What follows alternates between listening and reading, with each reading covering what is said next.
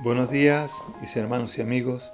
Hoy quiero contaros una historia que leí hace unos días y me pareció muy interesante. Y dice que se cuenta que Solón, considerado uno de los siete sabios de la antigua Grecia, visitó un día al rey Creso, que lo llevó a conocer los tesoros de Sardis. Al terminar la visita, Creso preguntó al sabio, Dime, Solón, ¿Quién crees que es la persona más feliz del mundo?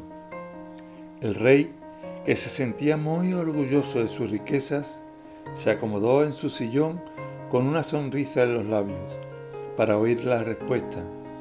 Estaba seguro que Solón lo nombraría a él como el hombre más feliz del mundo. Tellus de Atenas fue la persona más feliz del mundo, respondió Solón, para sorpresa del rey Creso. Tellus tuvo una muerte gloriosa en el campo de batalla y por eso creo que no ha existido nadie más feliz que él.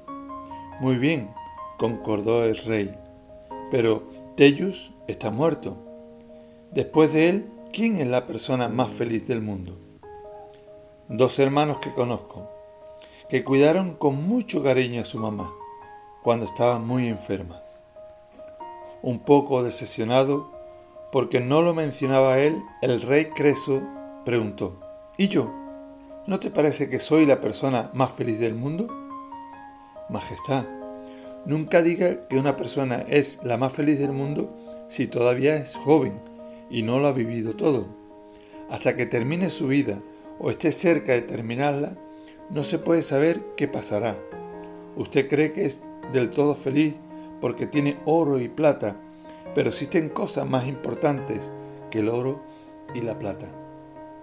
La Biblia nos recuerda en el capítulo 8 del Evangelio de San Marcos de qué le sirve al hombre ganar el mundo entero si pierde la vida.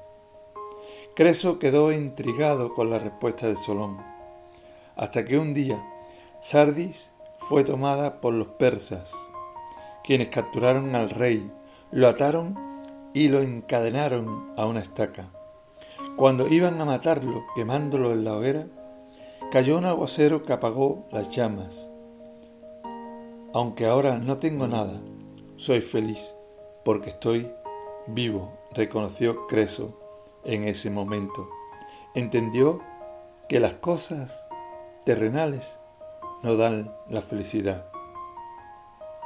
Lo que nos hace realmente felices, mi hermano y mi amigo, es vivir agradecido a Dios por lo que Él nos da, por la vida que tenemos, que podemos disfrutar y usar nuestra salud para hacer cosas que honren al Dios que nos dio la vida. Que el Señor te bendiga en este día.